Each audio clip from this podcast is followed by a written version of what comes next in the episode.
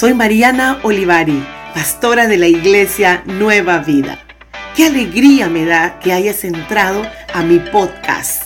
Dios hablará de una manera especial y particular a tu corazón. No te olvides de compartir con otros estos mensajes. Inscríbete para que te lleguen todos nuestros mensajes. Empezar con eh, la palabra de Dios que está en Hebreos para que me puedas acompañar, capítulo 4, versículo 12. Edwin, ok, vamos a empezar a leer. Ciertamente, la palabra de Dios es viva y poderosa y más cortante que cualquier espada de dos filos. Penetra hasta lo más profundo del alma y del espíritu, hasta la médula de los huesos y juzga los pensamientos y las intenciones del corazón. Ahí donde estás, te voy a invitar a que cierres tus ojos y vamos a orar con esta palabra profética. Padre, te damos gracias. gracias por tu Espíritu Santo, quien nos has enviado, quien es el que nos guía todos los días. Gracias Espíritu Santo por este tiempo que esté lleno de tu amor, de tu unción, de tu poder. Y como dice en tu palabra, que esta palabra, que este tiempo penetre, impacte en lo más profundo de mi corazón, lo más profundo de mi alma. En el nombre del Padre, del Hijo y del Espíritu Santo, así empezamos hoy nuestro tiempo con Dios, nuestra cita con Dios. Este tiempo es precioso, este tiempo es oro en el nombre de Jesús. Hemos estado hablando que la palabra de Dios es infalible, que la palabra de Dios no se equivoca, la palabra de Dios no hay contradicción, la palabra de Dios se interpreta por sí sola. Hemos enseñado que la palabra de Dios no puedes tener una interpretación propia. ¿Qué es lo que tú crees? ¿Qué es lo que yo pienso? ¿Qué es lo que cree la otra persona? La palabra de Dios tiene su propia respuesta. Está en la misma palabra, pero la podemos aplicar de una manera personal para el momento, para el tiempo en que tú o yo estemos viviendo. No sé si te ha pasado, a mí me ha pasado muchas veces leo un versículo hoy, pero lo puedo leer dentro de un tiempo adelante y ese versículo me habla de una manera especial, de otra forma, para aplicándola para ese tiempo específico. Y de verdad como la palabra de Dios está viva y es eficaz y como dice cortante, más que una espada de dos filos, dice que esa palabra penetra. ¿Te ha pasado que cuando lees la escritura sientes algo en tu corazón, algo, dices, uy, esta palabra me está quemando, esta palabra me está hablando, esta palabra me está confortando, porque el propósito de la palabra es traer eh, exhortación, es traer consolación, es traer eh, edificación a tu vida. Ese es el propósito de la palabra de Dios. Y quiero y llevarlos nuevamente a unos detalles que les voy a enseñar aquí un gráfico que tengo y vamos a poner la cámara del otro lado. Vamos a hacer un pequeñito repaso de hace dos días y vamos a enseñar algo nuevo hoy. Hola, primo Mar, ¿cómo estás? Carla Méndez, bendiciones y abrazos. Bien.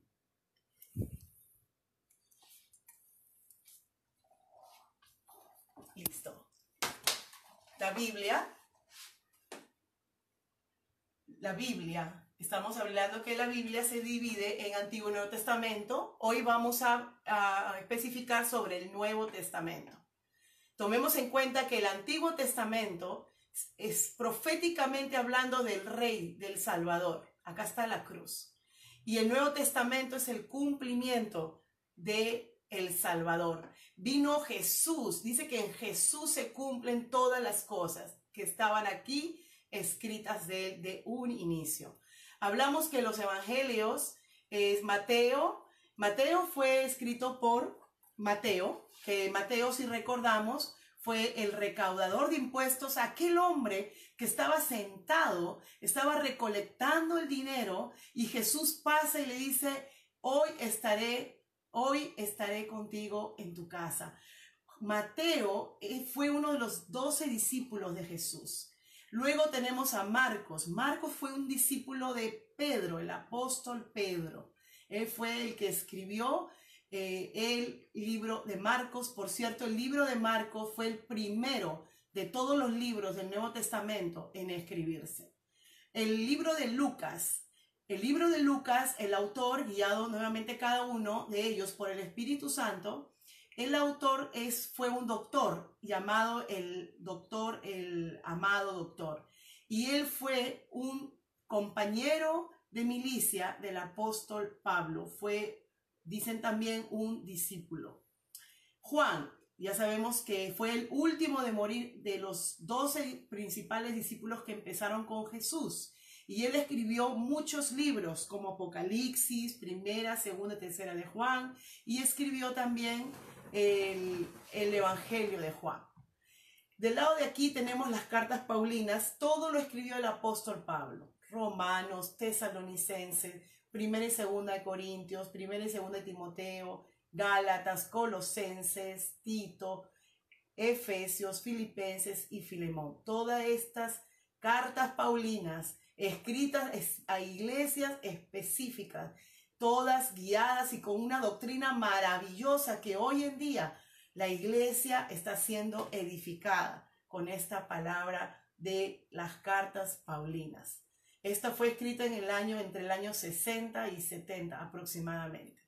Vemos los, libros universales que está Hebreos. El libro de Hebreos hasta ahora está en la incógnita de no tiene un autor, pero eh, eh, los candidatos puede ser Pablo, puede ser Bernabé, Silas, Apolos, el Lucas mismo, Felipe, Priscila, Aquila, Clemente, el Clemente de Roma. Luego tenemos Santiago. Santiago es el, fue el medio hermano aquí en la tierra de Jesús. Y también hay otro Santiago que es Santiago, el hermano de Judas. Este es Santiago. Primera y segunda de Pedro lo escribió en nuestro, el famoso pescador escogido por Cristo, el apóstol Pedro, el líder de los doce.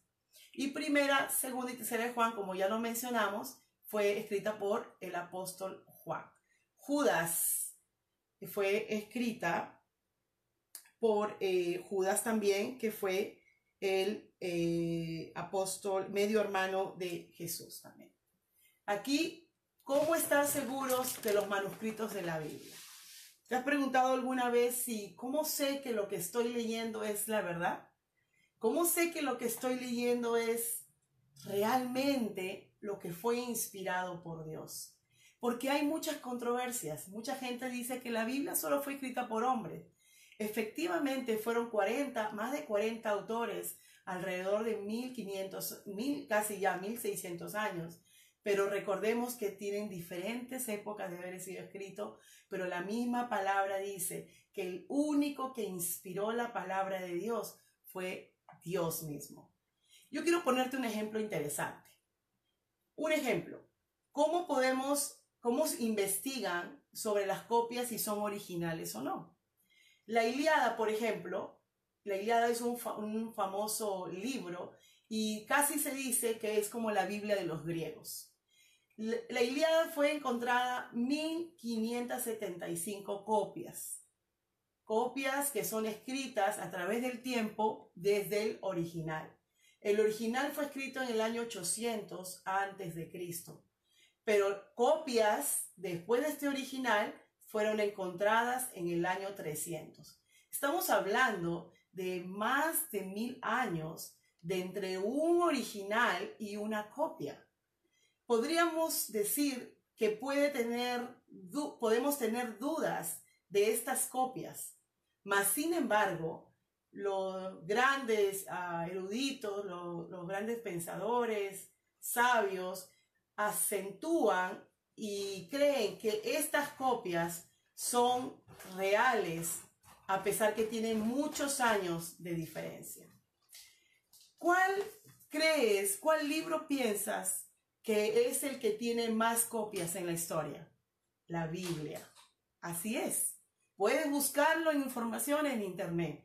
El Nuevo Testamento es el libro que tiene más copias en toda la historia de la humanidad. 5.843 escritas en el griego solamente. Y el fragmento del Evangelio de Juan fue encontrado, ese es el más antiguo, es un fragmento, o sea, un pedazo en el siglo aproximadamente 2 después de Cristo. Qué maravilloso. Puedes encontrar la foto de este fragmento en, la, en el mismo internet. Es muy, es muy ah, interesante mirarlo y muy bonito. Las copias del Nuevo Testamento, en total quiero que pongas cuidado en este número. En total, entre otras copias de, en, el idioma copto, siriaco, armenio, georgiano, etc., entre 25 mil y a 30 mil copias. Son muchísimas. ¿Cómo no entender y creer que la, estas copias fueron atravesando la historia y los años copiadas de las copias, de las copias, de las copias de un original? Podemos decir que si vemos esta línea de tiempo, vemos esta línea de tiempo, vemos que fue escrito entre el año, vamos a decir, 50 al, 70, al 90, fue escrito el Nuevo Testamento, y solamente años más tarde, 30, eh, fueron hechas ya las copias de las copias de estos originales. Si nos damos cuenta, qué fidedigna es la Biblia que lo que estás leyendo es real. Es real porque estamos viendo una cercanía. Mientras más cercanas son las copias encontradas al original, más fidedignas, más creíbles. Y vemos este ejemplo de la Iliada, tiene más de mil años. Después de este libro, no hay muchos libros de los cuales podamos mencionar con tanta originalidad, con tanta veracidad como es la palabra de Dios. Por último, si miras aquí los márgenes de errores, usualmente los grandes críticos de la Biblia dicen que la Biblia se contradice. Pero los grandes estudios, los grandes eh, personas que han estudiado de una manera muy profunda y con detalle, los únicos errores que se pueden ah, mirar es la ortografía y el significado también, porque una palabra en griego puede tener 16 diferentes significados. Eso no lo hace que la Biblia podamos decir tiene errores. Nuevamente, la Biblia es, es inerrante, no tiene errores. La Biblia es fidedigna completamente. Vamos a ir hasta aquí. Quiero mostrarles un ejemplo.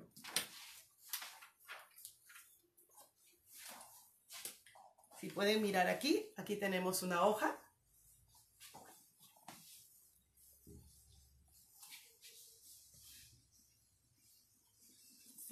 Muy bien. Aquí tenemos una hoja. Y en esta hoja vamos a hacer de cuenta que esta primera bolita, esta es el original. Pero luego se hicieron copias, copias, copias y copias por los años de la palabra de Dios. Y más copias, y más copias, y más copias, y más copias, de las cuales hemos tenido acceso pero los márgenes de errores, vamos a decir que es este, y es este, y es este. Pero cuando tú juntas la mayoría, las miles de las otras copias, verás y, te dará, y se dan cuenta que los márgenes de errores solo fueron ortográficos, solo fueron eh, eh, detalles muy, muy menores, menos del 1% nos damos cuenta nuevamente que la Biblia tenemos que tener la confianza que es la palabra de Dios. Volvemos a regresar a Amén. Muy interesante.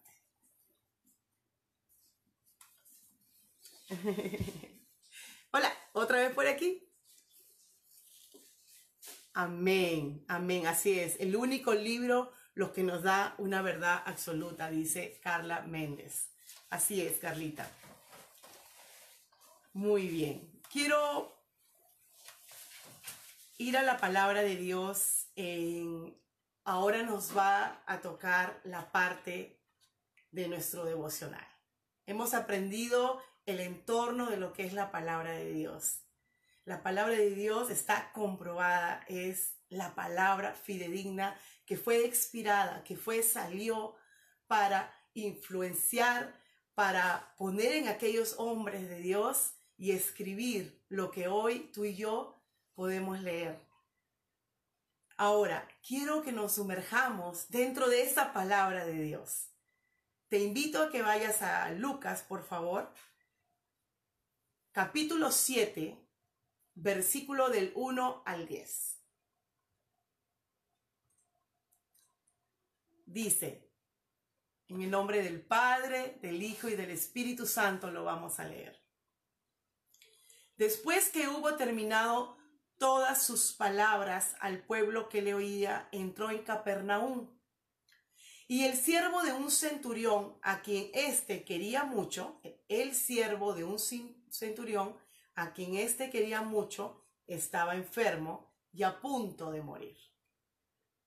Cuando el centurión oyó hablar de Jesús, le envió unos ancianos de los judíos rogándole que viniese a sanar, a sanar, sanase a su siervo. Versículo número 4.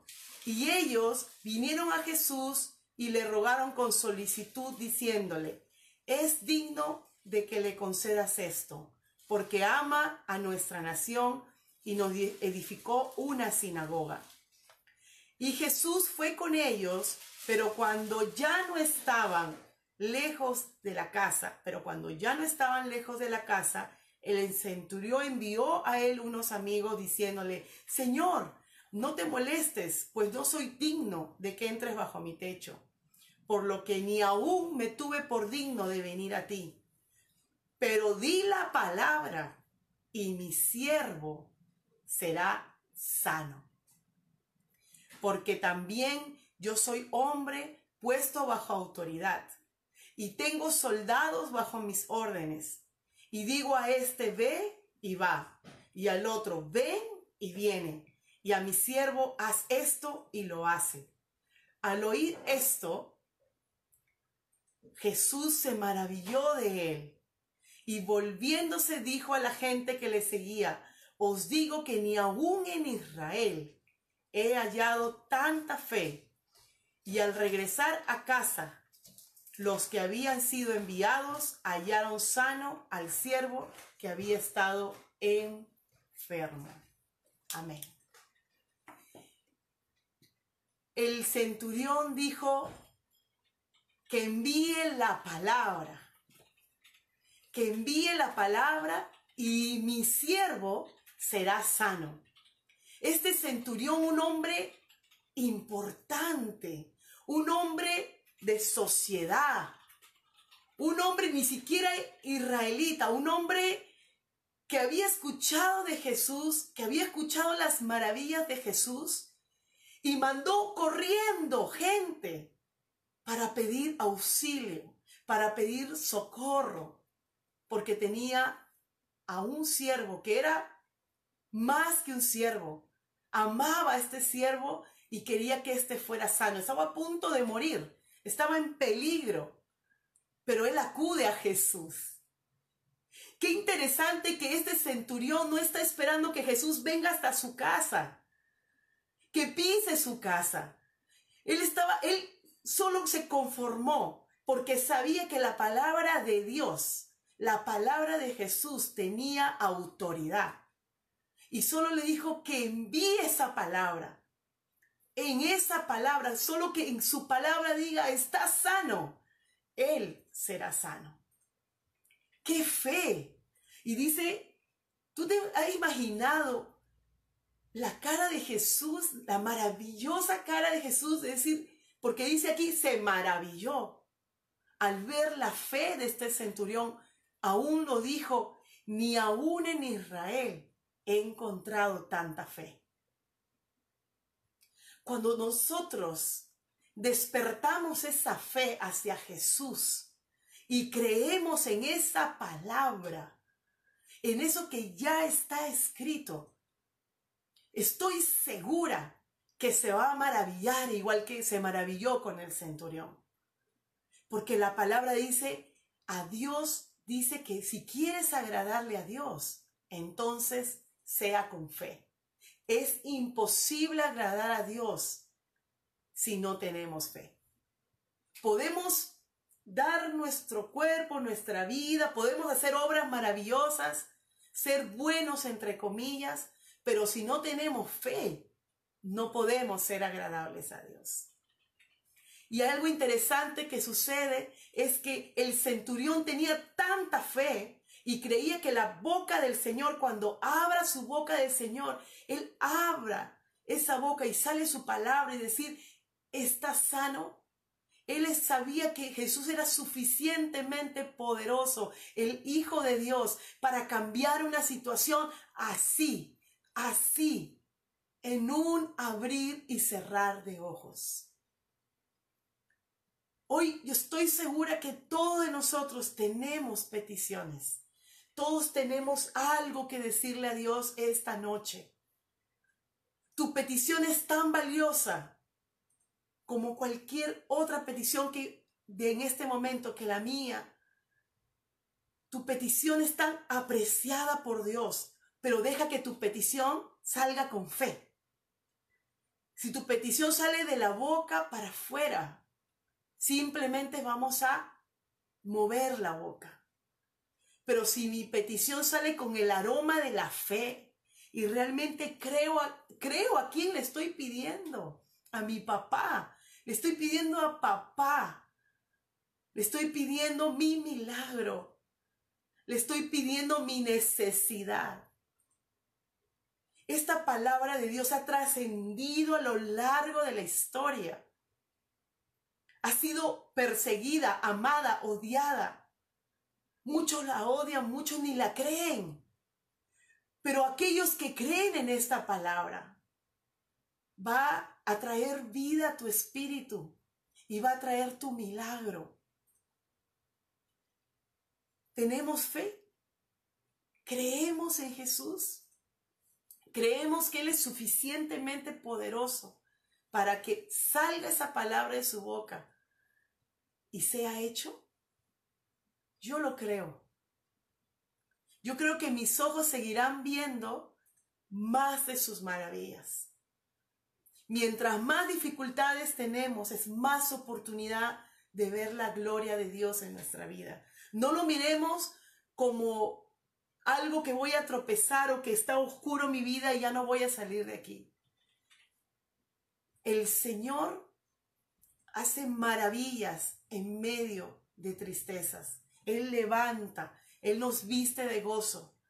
Y quiero que hagamos una oración porque siento en mi corazón que hay mucha carga en, el espíritu, hay mucha carga en tu ser. Yo quiero que oremos por toda carga. O si estás enfermo, Quiero que oremos para que pedirle al Señor sanidad esta noche. Y te quiero pedir, por favor, que como todas las noches escribas ahí tu petición para orar específicamente por tu petición esta noche. Amén. ¿Cuántos dicen amén? ¿Cuántos dicen amén? Amén. Amén. Ojo que no vio ni oído yo es lo que Dios tiene para aquellos que le aman. Y dice la palabra de Dios, si crees, verás la gloria de Dios. Si crees, verás la gloria de Dios. Hoy levantamos nuestras manos, pero así como ve mis manos y como tus manos las está viendo Dios en este momento, estás levantando tu corazón. Estamos levantando mi corazón en humillación a Dios. Y primero que todo vamos a decirle, Señor, perdónanos por nuestras ofensas. Perdónanos si hemos pecado contra ti. Perdónanos si te hemos dado la espalda, Señor. Perdónanos, Padre, si no hemos sido agradecidos cuando hemos tenido paz. Si no hemos sido agradecidos cuando hemos tenido abundancia. Perdónanos, Señor. Padre, tú sabes todos los que están en línea y todos los que irán a verlo después. Tú los conoces. Y yo siento primero que debemos orar por las cargas en el corazón. Cree de verdad que Jesús dijo en su palabra y por esa palabra abraza al hermano, hermana. Abrácenla. Jesús dice que la carga de Él es ligera, que te la cambia por tu carga pesada. Dice, están trabajados, estás cargado. Dice, venid a mí y yo los haré descansar. Y ser manso y humilde como yo. Padre, venimos ante ti para entregarte toda pena, toda carga, toda enfermedad, toda frustración, todo lo que me esté pesando en este momento, todo lo que estoy cargando, aún si fuera por años, si estoy cargando cosas pesadas en mi vida, Señor, todo dolor, Señor, perdónanos, Señor, porque muchas veces nos hacemos los valientes y cargamos nuestras propias nuestras cargas. Tú nos has prometido, Señor, que tú te llevarás nuestras cargas. Y hoy ponemos toda carga, toda pena, toda preocupación, todo en el nombre poderoso de Cristo Jesús. En el nombre poderoso de Cristo Jesús. Te lo pedimos, Señor. Te quiero pedir por todo bebé que está en el vientre, todo bebé que está a punto de nacer, Señor. Que tú los guardes de todo coronavirus, de toda enfermedad, de todo, Señor. Ayúdales, Padre mío. Fortalece sus vidas en sus vientres, la matriz, Señor. Bendice sus vidas en el nombre poderoso de Jesús. Te pido, Señor, por la iglesia de Cristo en esta hora, por la iglesia, para que tú, Señor, nos dé sabiduría, entendimiento, Señor. ¿Qué tiempo estamos pasando en esta hora? Que no pase desapercibido este tiempo, que no nos durmamos como iglesia, sino que nos levantamos con más fuerza, que aunque no estemos congregándonos en lugares Padre, eso no significa que la iglesia paró. La iglesia está más viva que nunca. Señor, hoy levantamos un clamor, Señor, para que por los medios que tú nos permites llegar, Señor, sigamos expandiendo el Evangelio, predicando tu palabra, trayendo una palabra de fe, una palabra de ánimo en el nombre de Jesús. Te lo pedimos, Señor. Gracias, Espíritu Santo. Oramos por todos los matrimonios Padre, los matrimonios, la unidad en la casa, los matrimonios, los hijos. Señor, que venga tu reino, Señor, en nuestros hogares. Que venga tu reino, Señor, en el nombre poderoso de Jesús. Te lo pedimos, Señor. Gloria a Dios. Y Señor, unidos tú y yo, hermano, levantamos nuestra voz diciendo, en el nombre de Jesús, oramos por todos los enfermos de coronavirus. Padre, acabo de recibir mensajes Padre, personas que he conocido, Padre, que conozco, Padre, que amistades Padre, hay un, Señor que está con el coronavirus, Señor. Te pido por esa persona en el nombre de Jesús. Bendice su vida, Señor. Haz un milagro en su vida, por favor, te lo pedimos, Señor Jesús. Tus ángeles, Señor, ahí, Señor, tus ángeles. Oramos por Juan Camilo, en el nombre de Jesús, para que pueda encontrarse otra vez Luz Elena con su hijo, para que puedas abrir puertas, Señor, para que no vuelvan a reencontrarse, Señor, y tú lo libres a él, Padre, de toda enfermedad. Te lo pedimos en el nombre poderoso de Jesús. Padre, oro por Edma para que fortalezca su vida, para que esa fe siga creciendo, para que le recuerde, Señor, que tú estás en control de su vida, Padre, que ella no está sola, Señor, que tú la guardas, Señor, de todo, Señor, aún de sus enemigos, Padre, como dice ese salmo, y de ahí me abrazo ese salmo, Señor. Padre, Aún caerán mil y diez mil a mi diestra, pero a Emma no llegará a tu vida. Eh, guarda a su esposo, Señor, a su esposo Jaime, Señor, que está allá en México. Lo bendecimos en el nombre poderoso de Jesús. Padre, ten misericordia en la tierra. Ahora clama, hermano. Dile, Señor, ten misericordia en nosotros. Oramos por la tierra. Oramos por los gobernantes, por los doctores, por las enfermeras, en el nombre de Jesús, Señor. Haz un milagro, Señor. Haz un milagro. Oramos por María Gracia, Señor, para que tú la libres de todo mal en el nombre de Jesús y pueda regresar a Perú con bien, Señor, en el nombre de Jesús. Líbrala, Padre mío, en el nombre de Jesús la bendecimos donde quiera que esté. Padre, oramos por su salud, por su vida, por su integridad, en el nombre poderoso de Jesús. Gracias, Señor, por Aleika. Oramos, Señor, por nuestra madre hermana, Señor. Bendice su vida, Señor. Padre, fortalécela. Fortalece la vida de su esposo, la vida de su hijo, Señor. Dale guianza, Señor, en lo que ella necesita. Tú sabes, Señor, el momento y el tiempo, Señor. Guárdala de todo virus, Señor. Guarda en esos lugares donde trabajan. Guárdala de todo virus. A ella y a su familia y a todo lo que la rodea, Señor. A toda la humanidad. En el nombre poderoso de Cristo Jesús, te damos gracias, Señor. Y vamos cerrando esta noche. Vamos cerrando. Estoy tan agradecida, estoy contenta